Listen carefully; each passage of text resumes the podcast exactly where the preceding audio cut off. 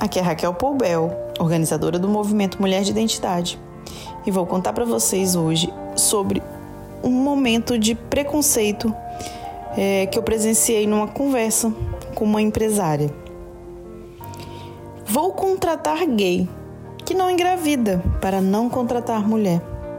É impressionante, gente, como o machismo está enraizado na sociedade. Essa frase que eu falei foi uma mulher, dona de uma grande empresa de beleza, que certa vez me falou. Eu estava pensando em contratar um gay, pois ele é uma figura feminina, tem um ar feminino, vai agradar minhas clientes e melhor, eles não têm filhos. Frases assim, gente, são ditas diariamente e começam a se tornar comum, o que é péssimo para a sociedade. Péssimo. Quando questionada, essa mesma empresária ressaltou: Ah, como ele não pode engravidar, também não vai ter que sair quando o filho ficar doente, não precisará ir em reuniões escolares. E a gente sabe que mulher sempre tem que cuidar do filho e homem não. E você?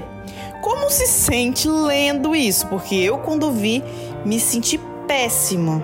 Como você sente vendo preconceito em vários sentidos. Os absurdos do dia a dia, de tanto serem repetidos, passam a ser aceitos sem obstáculos. É neste momento que os riscos contra a mulher aumentam, pois parece que nem as próprias mulheres conseguem ter empatia com o próprio gênero. Quando uma mulher vai se igualar ao homem no mercado de trabalho, se essa visão de que mulher tem filho atrapalha o serviço, se perpetua na sociedade? Quanto mais gente pensar assim, inclusive algumas mulheres, infelizmente, mais enraizado essa erva daninha do machismo se tornará. De fato, está mais do que na hora de dar um basta, chega, um basta nessa raiz de machismo e perseguição. Isso não pode ser visto como normal, muito menos arrancar risos das pessoas quando comentadas.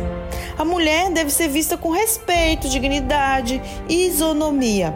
Não é pelo fato de ela poder engravidar que deve ser discriminada. Isso é uma bênção.